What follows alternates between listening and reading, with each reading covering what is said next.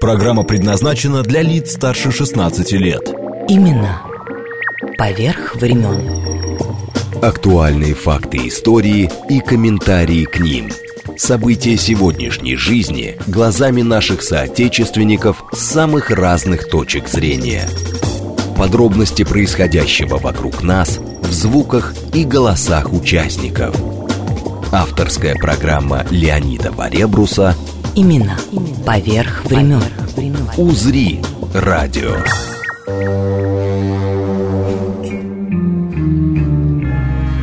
Слушайте 16 сентября. Путешествие в Золотую Орду. Через Пензу. Леонид Варебрус. Имена поверх времен.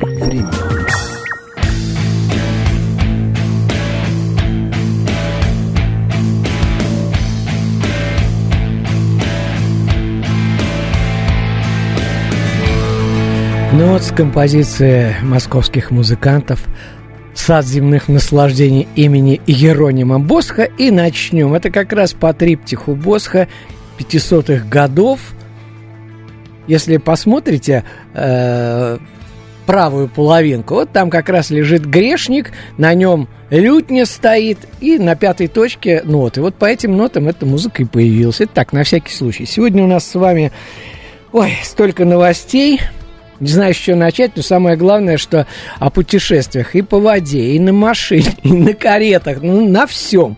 В общем, завершим марафон мы сегодня на Дону, э, в родовой усадьбе Веневитиновых с удивительными историями и знаменитым московским поэтом Дмитрием Веневитиновым, другом Пушкина и Мицкевича. А начнем с Санкт-Петербурга, откуда мы только что прискакали с моим другом, телеведущим, еще писателем, фотографом и не менее странным недостатком, бродягой, путешественником Александром Жесковым. А предисловие к его удивительной книге, вот поверьте, несколько раз прочитал, потому что действительно прав мудрец, что ученики намного умнее учителей, честное слово. Столько всего удивительного в его книге «Круиз Москва-Петербург».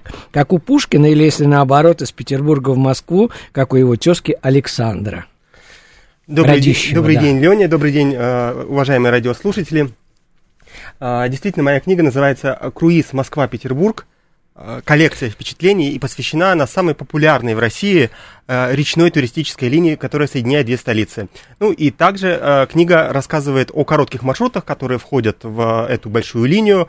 Это круизы из Москвы по Верхней Волге, например, в Тверь, Углич, Ярославль, а, и круизы выходного дня из Петербурга по Онежскому и Ладожскому озерам. Но сегодня-то мы с тобой из Петербурга, поэтому там была презентация, поэтому давай в другую сторону поехали. Да, ну, презентация сначала была в Москве, а вот буквально три дня назад она состоялась в Петербурге, на Невском проспекте, в знаменитом доме «Зингер», этом храме книг и путешественников. Напротив Казанского собора. Да, где наверху стеклянный глобус, а на фасадах валькирии, покровительницы э, храбрых и смелых, э, которые стоят на носу э, судов, на носу кораблей. Стояли. И стоят на фасадах. А внизу э, собрались все любители книг и путешествий. Мне было, конечно, очень приятно и волнительно представить в Санкт-Петербурге э, свою книгу. И мы говорили о приключениях и э, разных интересных моментах на этом маршруте, водном маршруте между э, Москвой и Петербургом. Кстати, мою книгу можно читать в любую сторону, в зависимости от того, э, в каком направлении вы движетесь. Она разбита на маленькие главы, и вы можете идти как от Москвы до Петербурга, так и обратно от Петербурга до Москвы. Ну так давай начнем тогда, может, с Пушкина, потому что если у Пушкина из Москвы в Петербург, а у Радищева из Петербурга в Москву, это как? Ну, они-то на каретах, понятное дело, а ты-то вот а, да, извини, Сашка, слушай, я забыл совсем. В любой, к любой книге полагается предисловие. Наш эфирный талисман, писатель Регина Лукашина, уже постаралась и решила начать с карельского перешейка. Ты про Карелию уже у тебя много будет сегодня разговора. Вот. А сама Карелия действительно особый случай. Так, слышу я, не зарекайся, мол, теперь Москва и быт. Тянет вас, бродяг, признайся. Кто же долго усидит? Так и есть. Бегут колеса, дело на сутки и назад, но песчаные откосы и озера озер небесный взгляд, сосны подпирают тучи, в небе бесятся стрижи, север русский, лес могучий, здесь неделю бы пожить, но назад шуршит дорога Выборг, сотня верст шоссе, и завидую немного тем на встречной полосе. А главное тут, вот знаешь чего, послесловие Леониду Варебрусу спасибо за фотографии, а тебе спасибо за книгу. Поехали, давай от Петербурга, что там? Да, ну, э, вообще, э, книга называется... Поплыли, короче. Да, поплыли. А, книга называется «Круиз Москва-Петербург. Коллекция впечатлений». Это первая книга из серии... Э, Ты коллек... поближе к микрофону, коллекция, Саша. коллекция впечатлений. А ты вык, понимаешь, перед телекамерами-то? Ну. Это первая книга из серии «Коллекция впечатлений», и э, я предлагаю читателям самые разные впечатления, которые мог, может э, э, дать путешествие. Это и исторические, и архитектурные, и э, гастрономические, и, и, конечно же, поэтические. Вот к вопросу о, Пушке, о Пушкине.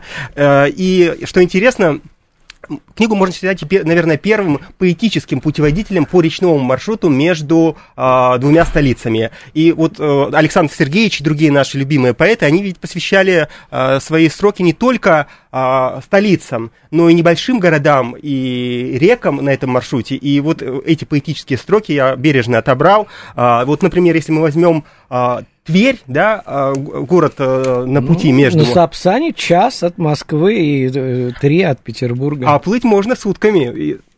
Э, так вот, Александр Сергеевич был порядка 30 раз в Твери, и он даже мог здесь умереть. У него планировалась э, дуэль в этом городе, и были влюбленности, и были, была своя любимая гостиница, и любимые э, заведения. И а он в Торжке пожарские котлеты. Да, да, да, да, да. И, например, вот одно из самых любимых э, твериками стихотворений Пушкина э, звучит так. «У гальяне или кальоне закажи себе в Твери с пармезаном макароне да яичницу свари. Ох ты, елки-палки, я тебе добавлю. В Выре это, если ехать все-таки по дороге, а не на теплоходе, в доме станционного смотрителя есть подорожная Пушкина от 5 мая 1820 года. Коллеги иностранных дел, понимаешь, и 29 рублей стоимости. Вот тебе и Петербург, Москва. Да, слушай, Саш, я хочу нашим слушателям сказать, что вот я упомянул, что э, действительно, я когда читал, я прям чуть с ума не сошел. Дальше больше. Река укороченная в три раза, да еще Державин ее успел отметиться. Давай, подсказывай мне ну, по своей книге. Например, э, многие из нас любят пашихонский сыр но далеко не все знают, а, откуда появилось название этого, этого сыра. Дело в том, что Пашихони – это местность по берегам реки Шексны, притока Волги. И вот эта река как раз она находится на речном маршруте между Москвой и Санкт-Петербургом.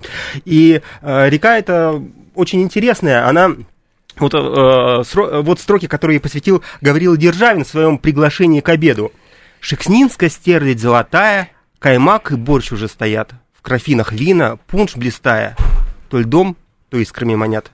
Но надо сказать, что в 20 веке э, эта река пережила значительные изменения, можно сказать, потрясения, э, поскольку она, как и многие э, российские реки, была запружена плотинами, и были, были разбиты водохранилища, и действительно она, ее протяженность благодаря этому сократилась э, в три раза. Она э, изначально э, была 395 километров, а сейчас всего 139 километров. Многие печалятся, переживают из-за этого, но в этом есть и значительный плюс, например, а, путь, а, Оптимист, судоходный путь, например, из Рыбинска до Череповца за счет водохранилищ и, соответственно, разлива реки и сокращения вот ее течения а, сократился на 77 километров. Ну, милый мой, там еще Кирилл Белозерский монастырь, Ферапонтов, там столько всего. А, кстати, продолжу твои эти любопытности. Река, которая течет вспять, между прочим. Да, это уже... Э... смотри получается вопрос-ответ. Да, что где когда практически, да. Ну да. А, э, это уже на севере, ближе к Петербургу, на северо-западе, а, река а, Волхов, которая соединяет озера Ильмень и Ладожское. И вот когда озеро Ильмень, ну, как правило, это происходит весной, в нем понижается уровень воды, то река эта неожиданно начинает, так сказать, течь вспять. Вообще в России несколько таких рек, и вот на нашем маршруте одна такая река, а, а вот, Леонид, кстати, мы, мы хотели разыграть с тобой книгу, может быть, ты ну, сейчас, да, чуть-чуть попозже, да, сейчас, сейчас, конечно. наших слушателей. Э, теперь... Э, город в Московской области с таблицы Менделеева по 105 элементу. Дубиний. Ну, рассказывай, а я пока э, придумаю, да. чего тут. Да. Но на самом деле это единственный город в Подмосковье, который находится на Волге. И э, это при этом никогда также... не знал, что Дубиний и Дубна это одно и то же. А, это э, единственный город, который находится на Волге, а, и один из самых молодых городов Московской области. Но при этом в нем очень много интересных достопримечательностей, и среди них, например, а, второй по величине в России памятник Ленину. Он находится... В зимней шапке, что ли? Нет, нет, это в Рыбинске. А, а, да. а в Дубне а, находится памятник э, при а, входе в а, канал имени Москвы, где канал отходит от... Там же Сталин стоял. Его а вырезали Сталин... из фильма «Волга-Волга». Да, а, а, Сталин, а Сталин стоял напротив, на другом берегу. А, но, соответственно, когда боролись с, культ, с культом личности, памятник Сталину взорвали. Причем так взорвали, что а, даже...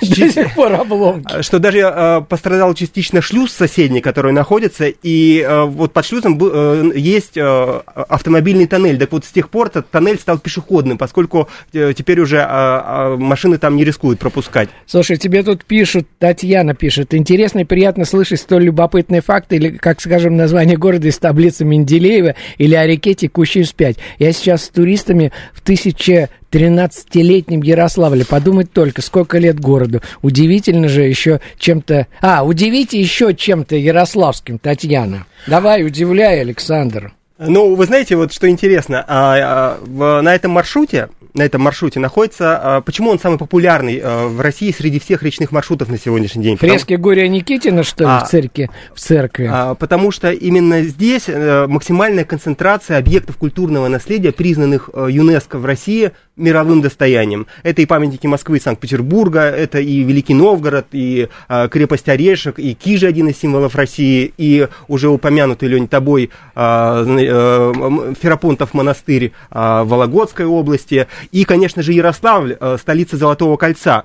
Но не все знают, например, что Ярославль славится не только а, своими древними храмами, а, Или исключительно... списком Мусина Пушкина, да, слово полку Игорю, ты да, видишь, что я знаю?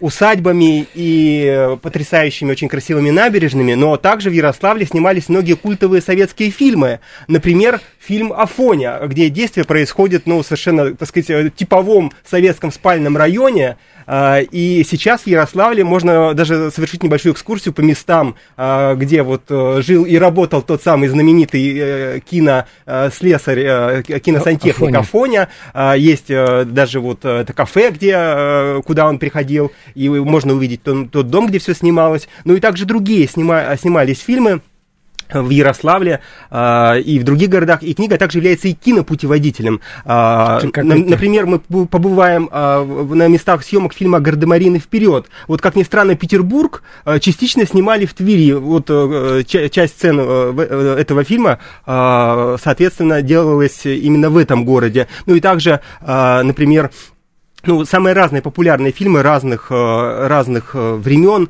Это и «Калина Красная» в Вологодской области, э, совершенно потрясающие места, где, где снимал свой фильм Василий Шукшин. Ну, и также современные фильмы, например, «День выборов», кинокомедия. Как ни странно, ее снимали в Угличе. Вот это да. Ладно, время летит, это же с ума сойти, уже посмотри, больше часть э, проскочили. Э, давай про русскую Бастилию близ э, Петербурга, потому что туда, во-первых, ты смотри, это благодаря тебе, ну, какие-то вещи я знал. Петр Первый сослал свою сестру Марию сюда, здесь казнили брата Ленина, сидели декабристы. Внук Александра Невского подписывал договор со шведами. С ума сойти. Давай все расшифровывай, а мне надо объявить конкурс, в котором действительно напрямую связан город Бурлаков, то бишь Рыбинск и мой Санкт Петербург. Начиная то время рехнулось. Да. Ну, я как раз хочу сказать, что э, эта книга, она создавалась э, не для того, чтобы ломать голову, и э, ее не нужно вчитываться очень тяжело и, и мучительно. Она создавалась для, Ладно, не для удовольствия и пользы. И поэтому, э, если мы говорим об исторических фактах и, и датах, я старался к ним относиться бережно и в то же время не перегружать ими книгу. И вот, например, упомянутый, упомянутый тобой остров Ореховый, крепость Орешек – И буквально да, рядом... Потому что это Ореховый да. остров в переводе со шведского. Да, да, и вот буквально соседняя глава а, называется «Восходы и закаты». И э, с одной стороны, конечно, очень приятно прогуляться по острову а, Ореховому и посмотреть э, памятники разных эпох. Там, кстати, был а, казнен, э, казнен брат Владимира да Ленина. Я только что сказал да, же об да. этом. Вот. А, а с другой стороны, не менее приятно, например, прямо с, со стен этой крепости понаблюдать, полюбоваться закатом на Ладоге и, и, или с борта теплохода а, увидеть и насладиться бел, э, белой ночью, ну, если вы совершаете путешествие, например, в июне или в начале июля. Ну, а теперь перескакиваем к Рыбинску, потому что иначе, ну, все не успеть. Единственный памятник бурлакам, почти по картине Ильи Репина, кстати говоря, там тоже в Рыбинске. Эта работа, я про живопись, висела в доме брата Александра III, великого князя Владимира Александровича, потом президента Императорской академии художеств. Так вот, вопрос э, слушателям и награда Сашина книга. Назовите фамилию знаменитого архитектора, проекты которого занимали первые места на конкурсах по строительству храма Христа Спасителя и Исаакиевского собора, но были отвергнуты императором. А вот э, в Рыбинске его проект выпускника Императорской академии художеств с большой золотой медалью и шпагой я, кстати, хоть и выпускник, но я не знал, что еще и шпагой догоняли. Вот, стал реальностью. Кто этот архитектор? Назовите. Теперь давай, э, что мы про Ярославль же сказали, про а съемки вот... фильмов сказали. Вот ты, ты упомянул про бурлаков, и мне кажется, очень важно сказать вообще э, о речниках, да? Вот... А, слушай, про речников и про чаек обязательно. Да, вообще, вы знаете, э, путеше... речные путешествия, водные путешествия, это разновидность болезни, и ей очень легко заразиться. Вот меня в свое время подсадили на это буквально в детстве родители, и с тех пор я действительно являюсь поклонником а, этого вида путешествий, ну, в том числе и его. И несмотря на то, что это не дешевые путешествия, очень многие люди, однажды побывав в круизе, а, потом... Не оправдывайся, книгу ты написал, понятное дело. А, а теперь... потом а, только возвращаются домой после путешествия и сразу начинают буквально откладывать деньги, даже если это вот пенсионеры, например, на следующее путешествие, а некоторые ходят по 2-3 раза за навигацию. И э, если говорить о речниках, о речниках, о капитанах и членах команды. Вот представьте себе, люди работают всего 6 месяцев в году, а, пока длится навигация. В остальное время многие из них не получают зарплаты. Э, и, в общем, это не богатые люди, но они живут от навигации до навигации. Вот что ими движет, какая магия, э, что их влечет. Что-нибудь-то не открывай и, в э, реке. Вот э, я думаю, что прочитав э, мою книгу «Круиз Москва-Петербург. Коллекция впечатлений», вы сможете это понять. Во всяком случае, я себе, как автор, такую цель ставил. Слушай, а, кстати говоря, меня что заинтересовало? Вчера и позавчера тут два раза перечитывал, такого давно не было. Почему, когда речные суда круизные ставят на зимнюю стоянку, с них снимают название? Ну, действительно. Давай, колись, да, Александр, да. про чаек не забудь, а то я уже третий раз тебя прошу. А, действительно, а, в книге а, я рассказываю историю этого маршрута не только словами, но и фотографиями. Я его фотографировал много лет и в разные сезоны, и, ну, конечно, в основном летом, поскольку летом навигация, но вы увидите и города, и реки, и разные места, и, и весной, и золотой осенью, и даже зимой. Вот в главе о том, как зимуют корабли, как раз лайнеры стоят скованные льдами в затоне зимой и без названий. Дело в том, что... Я думал, бес там бегает.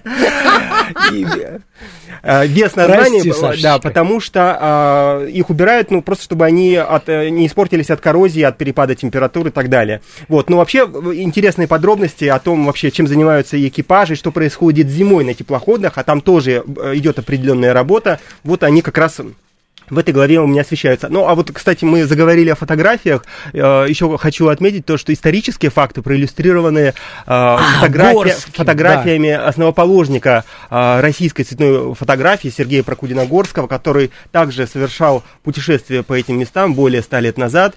И у всех читателей будет возможность сравнить, как выглядят города, монастыри, реки сто лет назад и сегодня. Я хочу сказать еще добавить, слушай, мы прямо как это... Друг, другного, что значит ученик. Вот. А, ребята, я просто хотел сказать, что э, тут пришел ответ, но я его чуть попозже, да уже 25 минут. Я сейчас должен э, представить еще раз Александр Жесков, мой гость сегодня, мой ученик, телеведущий, радиоведущий, журналист, э, путешественник, писатель. О, давай, Александр. И прошу прощения огромного, это вы, это я к своему музыкальному продюсеру Ане Брусенковой, э, премьера сингла «Давайте перенесем на неделю» с песней «Предел» новой совершенно рок-группы Каренина, вот, в следующую субботу. А гостем будет народный артист России Виктор Никитин, московский актер, замечательный человек, он был уже у нас два года назад, и Александр Жесков. Давай, Саш, ну время это просто с ума может сойти. Да, ну, наверное, стоит добавить, что э, в этой книге я старался не только рассказать о достопримечательностях, чтобы можно было совершить э, путешествие, чтобы она помогла э, туристам в дороге, но и я постарался приоткрыть тайны э, речного флота, э, все то, что обычно скрыто от путешественников. И да, я твою книжку покажу тем, кто нас смотрит, я имею в виду на сайте. Да, и вот, например, например, э, путешествие, э, читатели узнают, как стать капитаном круизного, круизного лайнера, почему матросы никогда не свистят на палубе. Ну-ка, ну-ка, давай поподробнее. У нас еще целых три минуты, успеем до канадской границы Но добежать. Речь, конечно же, о приметах и суевериях, которые на самом деле работают на теплоходах, поскольку, все, как ни крути, вода – это стихия, и у меня есть прямо отдельная глава, она так и называется «Традиции, приметы и суеверия». И вот, например, э, матросы не свистят на палубе. Это морская примета, но которую свято чтят и речники, а, потому что они боятся накликать шторм. И это, кстати, не шутка, потому что э, на больших озерах, через которые проходит маршрут, Ладожское, Онежское, Белое, Рыбинское водохранилище, огромный водоем, там бывают шторма, и, э, соответственно, действительно, ну, какие-то трудности могут быть э, с прохождением там этих чудеса, опасных участков. там леший бродит, понятно. Ну, и вот еще, кстати, если мы заговорили о приметах, э, у речников есть такая примета. Если корабль проходит под железнодорожным мостом, микрофон, и в это время по мосту идет поезд, ну. то э, капитан и другие члены экипажа, они подпрыгивают, э, руки взмахивают вверх и кричат три раза я «Деньги, деньги, деньги!» А вот, слушай, а про вы, чайки как, как ты по... думаешь, Лень, к чему это? К чему Не это? знаю, рассказывай скорее, я на время смотрю, две минуты у нас осталось. Ну и, конечно же... Э, так еще... к чему это? Деньги, деньги, деньги. Ну, все хотят повышения зарплаты. Ну, это понятно. Да. Про чаек. Да, и, конечно же, и, и, конечно же, э, члены экипажей, да и туристы никогда не обижают чайки, чаек, потому что чайки и на реке, и на море символизируют души моряков. Вот, Ирина пишет. Добрый день, как приятно и познавательно слушать вас, мои коллеги Леонид и Александр. Сколько нового и неожиданного услышала. Удачи и успехов на любимом поприще. Надеемся на новые встречи. Благодарю ваша слушательница и коллега Ирина. И Спасибо, вот, Ирина. И вот теперь ответ, наконец-то. А, так, это ректор Императорской академии художеств Авраам Мельников. А передача прелюбопытнейшая. Наталья Киселева, постоянная слушательница и ветеран радиостанции «Юность». Я хочу просто добавить, что радиостанция «Юность» в 1962 году свое вещание начинала здесь, на Пятницкой, 25. Архитектор, еще раз просто повторю, может быть, кто-то не успел, с историями, признанные лучшими его проекты – в Санкт-Петербурге Исаакия Александр I выбрал Агюста Монферрана и храма Христа Спасителя в Москве. Счастливчиком стал живописец и архитектор Александр Витберг. И, наконец-то, сооруженным Спасо-Преображенским собором в Рыбинске с 1838 года. Так что ректор Императорской академии художеств Авраам Мельником. Э, Мельников, а мифом оказалась история, что его проект Исаки, отвергнутый в Петербурге, воплощен именно в Рыбинске. А вот большую золотую медаль, как выпускник, я уже говорил, да, Саш Пагой получил. Ну, Александр, у тебя осталось еще буквально сказать всем ну, я желаю всем, конечно же, приятных э, путешествий и впечатлений. К тому же навигация еще продолжается. Так что, ребята, бегом все на теплоходы нет, нет, за но, билетами. Но, кстати говоря, я, э, работая над книгой, я совершал путешествия не только на теплоходе, но и экспедиции на автомобилях, и на поездах, и на э, самолетах. Поэтому, в принципе, можно э, путешествия совершать и таким способом, э, и также получить огромное удовольствие, и еще подольше пожить в каждом месте для того, чтобы проникнуть проникнуться впечатлениями и настроением от каждого места, от каждого уголка и от каждой реки на этом замечательном маршруте. Да, тем более ты тут, э, я смотрю, Льва Ашанина э, про Рыбинск даже дал. Он ну, же ведь, кстати, из Рыбинска. Кто? Лев Ашанин? Ашанин, да, из Рыбинска. И а. как раз на набережной около памятника э, Бурлакам есть и э, памятник Ашанину. Земляки ему поставили. И там же рядом Ленин в зимней шапке с протянутой рукой. Не, недалеко, буквально в паре кварталов, да. и причем на Красной площади. Да, местные называется... мне рассказывали, что когда было плохо с продуктами, на эту руку по ночам вешали в Рыбинске сетку с продуктами. Все, спасибо, ребята. Саша, прости нас. Задержали. Спасибо вам. Леонид Варебрус. Имена. Поверх времен. Поверх времен.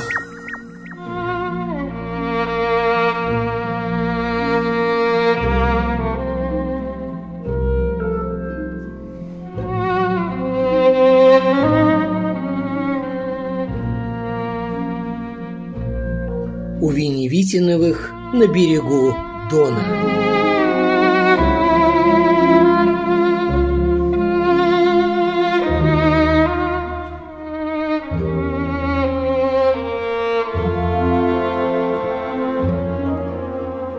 Это родовой дом, несколько поколений семьи Веневитиновых жили в усадьбе. И сам Дмитрий Веневитинов в этой усадьбе бывал. Подробнее об этом могут рассказать сотрудники. Вот сейчас мы их тут и расспросим.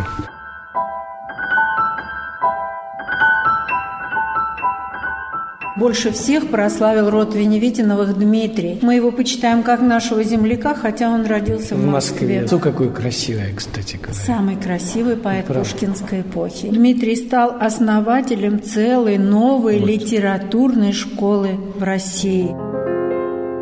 Это уже потом, со временем, эта история обрастает как легенда. Но незадолго до отъезда из Москвы, а он уезжал из Москвы в Петербург 1 ноября 26 года, он попросил свою любимую Зинаиду всего одну встречу тет-а-тет. И она прошла в парке Симонова монастыря. Прощаясь с Дмитрием, Зинаида сняла с руки свой знаменитый перстень века промчаться, и, быть может, что кто-нибудь мой прах встревожит, и в нем тебя отроет вновь, и снова робкая любовь тебе прошепчет суеверно слова мучительных страстей, и вновь ты другом будешь ей, как был и мне мой перстень верный. Дмитрий Веневитинов – поэт, философ, переводчик, секретарь общества «Любомудрия», Родился в Москве в 1805 году, умер в Санкт-Петербурге через 21 год и 6 месяцев. Похоронен в 1827 году на погосте Симонова монастыря в Москве, взорванного в 30-е годы прошлого столетия. При перезахоронении Дмитрия Веневитинова на Новодевичьем уже кладбище и случилась история с перстнем. Ну а в 1827 году у гроба стояли друзья-поэты Александр Пушкин и Адам Мицкевич. Это Александру Сергеевичу были посвящены строчки из стихотворения Веневитинова «Пушкину». «Известно мне, доступен гений для глаза искренних сердец. К тебе, возвышенный певец, взываю с жаром песнопений. Рассей на миг восторг святой раздумья творческого духа и снисходительного слуха молодую музу удостой. Прогулки по старинной усадьбе рода Веневитиновых в Воронежской глубинке на берегу Дона с рассказами Людмилы Филипповой из воронежского села Новожитинное, где до сих пор можно походить по старинной усадьбе рода Веневитиновых, ставшей литературным музеем поэта, переводчика, философа и прозаика Дмитрия Веневитинова, добившегося за свою короткую жизнь известности не только в Москве и Санкт-Петербурге. Это с него списан у Александра Пушкина образ Ленского –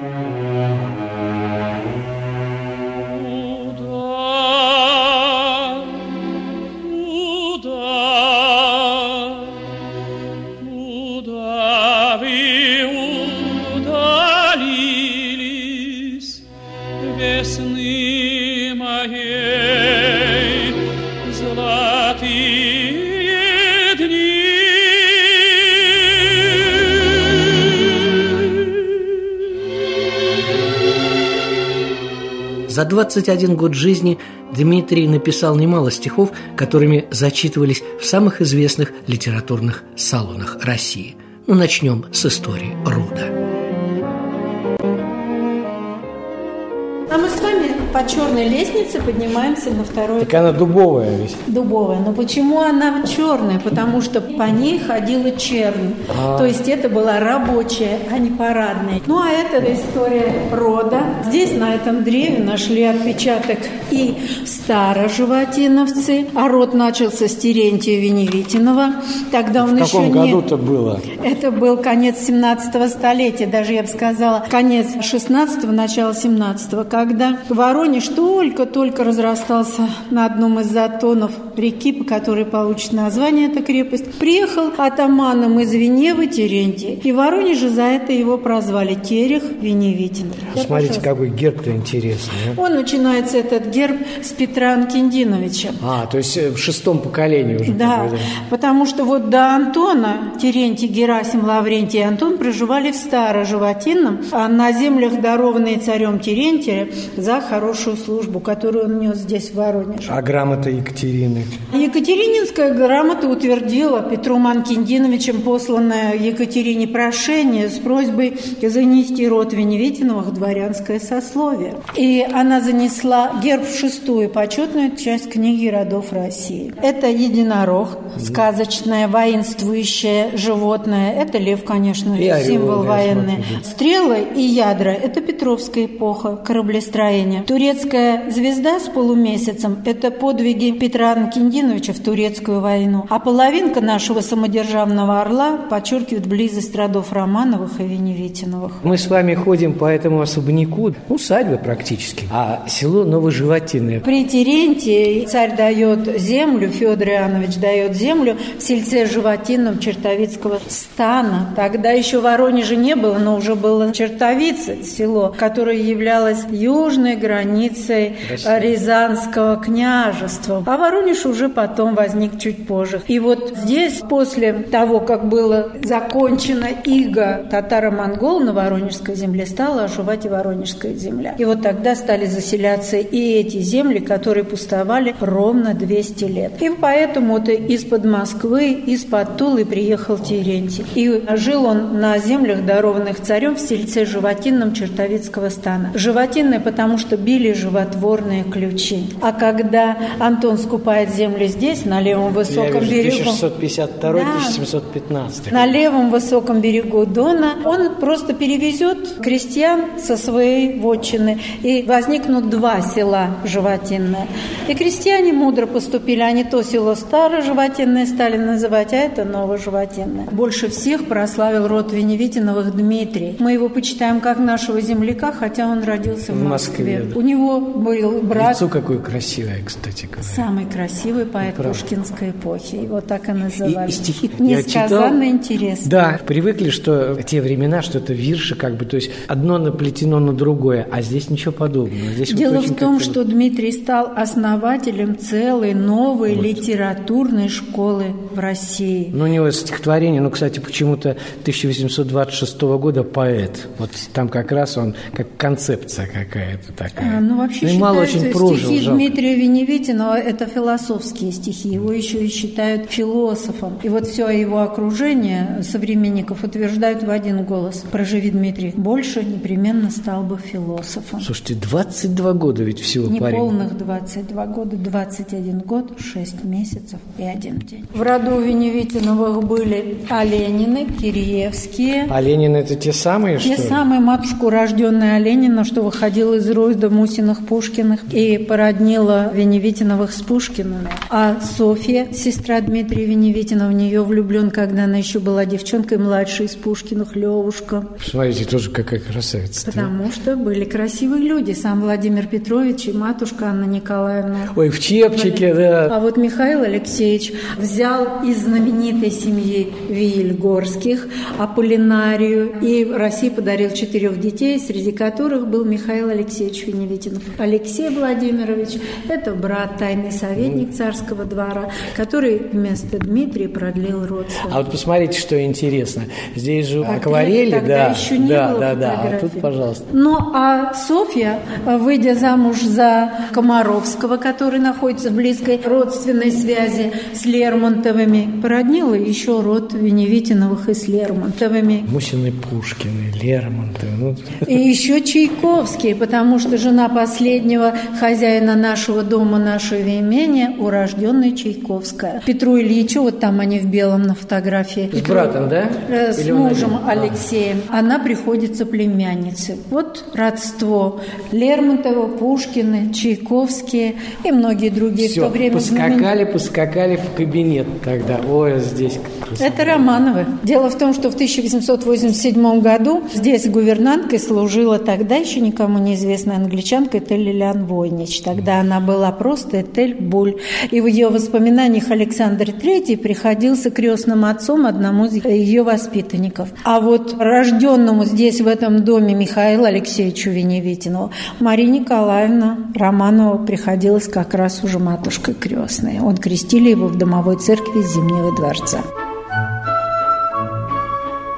Теперь это единственная в Воронежской области сохранившаяся дворянская усадьба, как и единственный в России музей, посвященный Дмитрию Веневитинову, с мемориальным кабинетом в память ученого-историка, писателя и директора Московского публичного и Румянцевского музеев, послуживших основой для Российской государственной библиотеки Михаила Веневитинова. Кабинет Михаила Алексеевича тех предметов, именно предметов, а не экспонатов, которые держали в руках Дмитрий Веневитинов, Михаил Алексеевич Веневитинов, сохранилось не так много. Михаил Алексеевич Веневитинов, наряду с Дмитрием, который прославился как поэт, как философ, как основатель целой литературной школы, Михаил Алексеевича на Воронежской земле помнят как человека, который занимался историей, как историка, краеведа, который собрал здесь огромный материал. В Москве его знали как директора Румянцевского и публичных Ну, музеев. с чего Ленинка, собственно, так И скажем, началась. там началась. да. И там по сей день хранится фонд номер 48 Веневитиновых Виельгорских, который собирал сам Михаил Алексеевич Веневитинов здесь, на Воронежской земле, и работая в Москве. А здесь он прославился на Воронежской земле как меценат, который открывал школы и больницы, как поэт, как композитор, который стал основателем музыкального общества в Воронеже. В то время рядом с ним жили Альденбургские по Рамоне, по Хвощеватке это были Чертковы, вот такие знаменитые фамилии. Ну а матушка Аполлинария Вильгорская. Михаил Алексеевич долго жил и воспитывался в доме Вильегорских в Петербурге и получил прекрасное образование, причем даже музыкальное. А здесь это э, перо, я вижу, написано письма, это просто его... Это его почерк, его копии. Давайте полистаем вот эту. Кожа же ведь настоящая. Старая настоящая книга. Здесь вы видите даже вот выдавленные А, очень вижу, золотом вижу, было. Все это подлинные книги. Мы сейчас с вами откроем здесь листочек и увидим. Это 18 век. Как красиво это написано Да. все. Это прям вот. Ну, это Я понимаю, что печать. но, старославянский, очень интересный язык. Правда, какая старина книжки Да, вот это эти. книги тоже очень старые. Экслибрис. А, а Они чьи- собирались. А, в. Воронеже. Сам Михаил Это Алексеевич. Кавказский пленник. Да, Сочинение Пушкина 824 24 года. Санкт-Петербург напечатано в типографии, состоящей при особенной канцелярии Министерства внутренних дел. Внутренние дела занимались у нас и Пушкин. И Дмитрий, потому что он служил долгое время при Министерстве иностранных дел в том самом архиве, где служил Василий Львович Пушкин. То есть они были соратниками, они работали в одном учреждении. Но самое удивительное, что все книги, вот полный книжный шкаф здесь, все оригиналы. Да, здесь есть книга, изданная в 1796 году. Обзор всемирной истории, сочинение графа Алексея Толстого. Здесь очень много словарей, здесь очень Сочинение много Дружинина. интересных книг. Сочинение Лескова, пожалуйста. Но это все вот все, все старые. Все, да. Библиотека великих писателей. Байрон, том третий. А, Брагаузер, ну, естественно. Давайте сейчас тогда это задвинем назад. А здесь что такое за столик? Тут, наверное, для чтения. Ну, раз кабинет, так так и должно было быть. Тоже здесь раскрыта книга старая и старые ведомости. Воронежский телеграф лежит. Это тоже одна из старейших газет в Воронеже. 27 февраля 1915 года, номер 47. Так, а на пианино кто играл? На пианино играли все. В то время дворяне получали довольно обширное и разностороннее образование. Играли все. Дмитрия Веневитинова долгое время мы знали как виртуозного исполнителя. Буквально мало того, что стихи писал, он еще и... Виртуозный исполнитель. Но самое интересное, что в том самом 48-м архиве РГБ нашли ноты Дмитрия Веневитинова. Он еще и композитором был. И вальс Дмитрия Веневитинова эксклюзивно пока воспроизводится только у нас в доме. Больше нигде. Так, здесь, Самый да. красивый поэт Пушкинской. Да, да, да, это его стихотворение-то. Люби питомца, вдохновение и гордый ум пред ним склоняй, но в чистой жажде наслаждений не каждой арфе доверяй. Немного истинных пророков с печатью власти на челе, с дарами выспренных уроков, с глаголом неба на земле. А где амфилада? Ну, это как везде, в общем-то, да, да, в таких домах. Ну, даже царский дворец построен амфиладой залов. И у нас парадные комнаты Веневитиновых тоже выглядят вот ну, такой ну, амфиладой. Здесь... Все равно, знаете, музей музеем, а как-то вот по-домашнему, я бы сказала. Мы очень ратовали за то, чтобы у нас здесь в доме находилась мебель. К сожалению, дом и мебель, которые хранили крестьяне Веневитиновская, разграблено было Воронежским земством. Пригнали сюда сюда транспорт, и вплоть до серебряной ложки, подсвечника все отсюда было вывезено. Место тут примечательное. Первые Веневитиновы были сначала беломестными, а затем донскими атаманами и поставщиками императорского двора, верно служившими дому Романова, как основатель рода атаман Терентий или Терех. Напомню, приехали они на Дон из крепости Венева под Тулой, отсюда впоследствии и фамилия. Дом был построен в 1730 году. И вот в таком вот виде он хранит историю только с конца 19 столетия. А вот несколько перестроек этого дома были просто глобальными. Я уже, знаете, вижу вот эта кладка. Вот здорово, что оставили, чтобы было видно. У нас произошла очень интересная история. До этого здесь располагалось... Подойдем поближе. А давайте мы, наверное, вот с кирпича, отсюда. С кирпича. С кирпича начнем. Ну да, дом-то по кирпичку. Потому что первый кирпич был совершенно неординарный неординарный. Ой, какой здоровенный. Огромный. И а историки... написано, смотрите, большемерный. Да, потому что историки и краеведы утверждают, что встречается он такого размера только в усадьбах Веневитиновых. Здесь, на Воронежской земле, Веневитиновым принадлежало 10 тысяч десятин только пахотной земли, 4 тысячи крепостных душ. Если перевести в нынешнее состояние. Это небольшой город. Ладно, с кирпичом понятно. Вот эти кирпичи, которые здесь производились Михаилом Алексеевичем в конце конце 19 стали Веневитиновский кирпич клеймился. Пока не увидишь своими глазами, не поверишь. Да, очень интересно. Вот она, это остатки старых сводов, да? Это остатки сводов и не только. Давайте ага. пройдем вот сюда, смотрите. Вот эта кладка, первая кладка Фадея Веневитинова. Здесь стоял первоначально.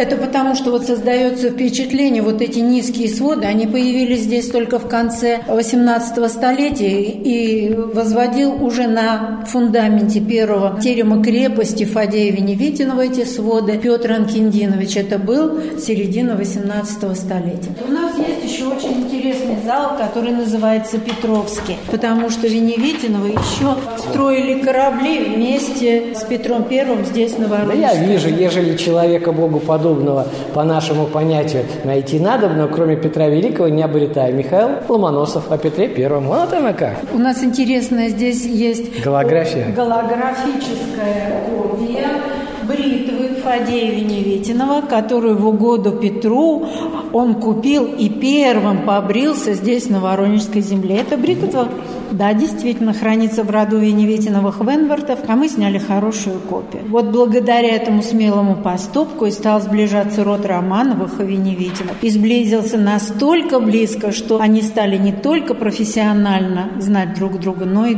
даже родственно. А дальше история из истории.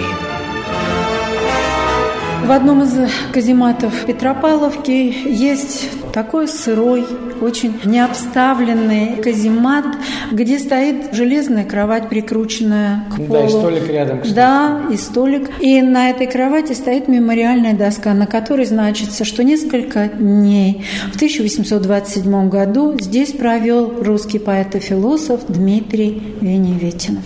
При въезде в Петербург его остановили, потому что сидел у него в карете тот самый Ваше, который провожал Екатерину Трубецкую в Сибирь. И вернувшись, он вез письма, его нужно было арестовать. Зинаида Волконская спасла, посадив Дмитрию в карету. Но при въезде в Петербург и Дмитрий, и Ваше были арестованы. Дмитрий был брошен в сырой каземат Петропавловки, где просидел всего несколько дней. Ну, все равно это же... Да, разобравшись, его выпустили или извинившись перед ним, он не был причастен к декабрьскому восстанию, но очень сильно простыл и схватил воспаление легких. В северной столице потом еще однажды простыв он слег, чтобы уже никогда не подняться. Он умер в Петербурге, когда ему исполнилось всего лишь 21 год, 6 месяцев и один день.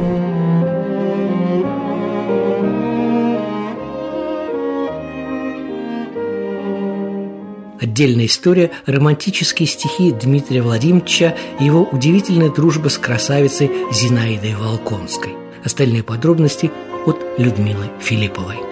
Пальма первенства по красоте принадлежала тогда в Москве именно ей. Но это же тоже легенда про перстень-то или а, что-то было на нет, самом деле? Нет, на самом деле все это было. Это уже потом, со временем, эта история обрастает как легенда. Но незадолго до отъезда из Москвы, а он уезжал из Москвы в Петербург 1 ноября 26 года, он попросил свою любимую Зинаиду всего одну встречу тет-а-тет. И она прошла в парке Симонова монастыря. Прощаясь с Дмитрием, Зинаида сняла с руки свой знаменитый перстень, перстень Зинаиды Волконской. Знаменит он был не потому, что это огромный кусок золота или особой огранки камень. Это медный перстень, который она приобрела в антикварном магазине в Италии, где была рождена, потому что была дочерью русского посла в Италии, Белосельских, Белозорских. Этот перстень найден был при раскопках в городе Геркулануме. Город разделил участь Помпеи, погибнув под пеплом Везувия. При раскопках наткнулись на два скелета. Мужчина и женщина крепко держались за руку руки. На женской руке красовалось это медное кольцо. Красивое. Да, Зинаида знает, вещи, долго лежавшие в могиле, обладают сильнейшей энергетикой. Она, купив кольцо, носила его не снимая. Жена адъютанта Его Величества Александра I Никиты Григорьевича Волконского. Конечно же, очень богатая женщина. История этого перстня поэтому знала вся Москва. Где перстень сейчас? Перстень хранится в литературном государственном музее. Это бывший бывшие Нарышкинские палаты на Петровке. И пришел он, когда уже могилу Дмитрия после его смерти вскрыли, то вскрыли и склеп, в котором лежал Дмитрий, и с фаланги его пальца был снят тот самый перстень, который перед смертью ему в Петербурге, когда ему исполнилось всего лишь 21 год, 6 месяцев и один день, одел его лучший друг, тоже известный философ, продолжатель дела Дмитрия Веневитинова Алексей Хомяков. Этому перстню посвятил Дмитрий целое стихотворение. И как удалось этому молодому человеку предсказать в этом стихотворении все, что с ним случится и при жизни, и даже после его смерти. Ведь его не хоронили в Петербурге 2 марта. Он был схоронен в том самом Симоновом монастыре, где встречался он с Зинаидой Волконской и предсказал века промчаться, и, быть может, что кто-нибудь мой прах встревожит, и в нем тебя отроет вновь вновь, и снова робкая любовь тебе прошепчет суеверно слова мучительных страстей, и вновь ты другом будешь ей, как был и мне мой перстень верный.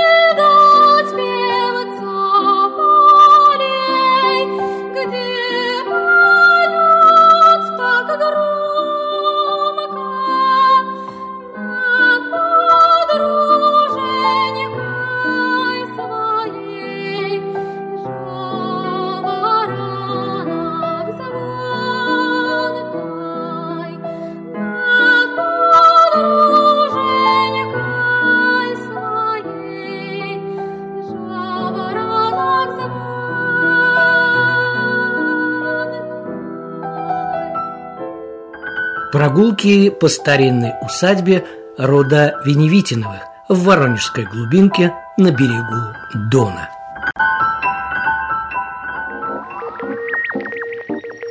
Леонид Варебрус. Имена. Поверх времен. Поверх времен.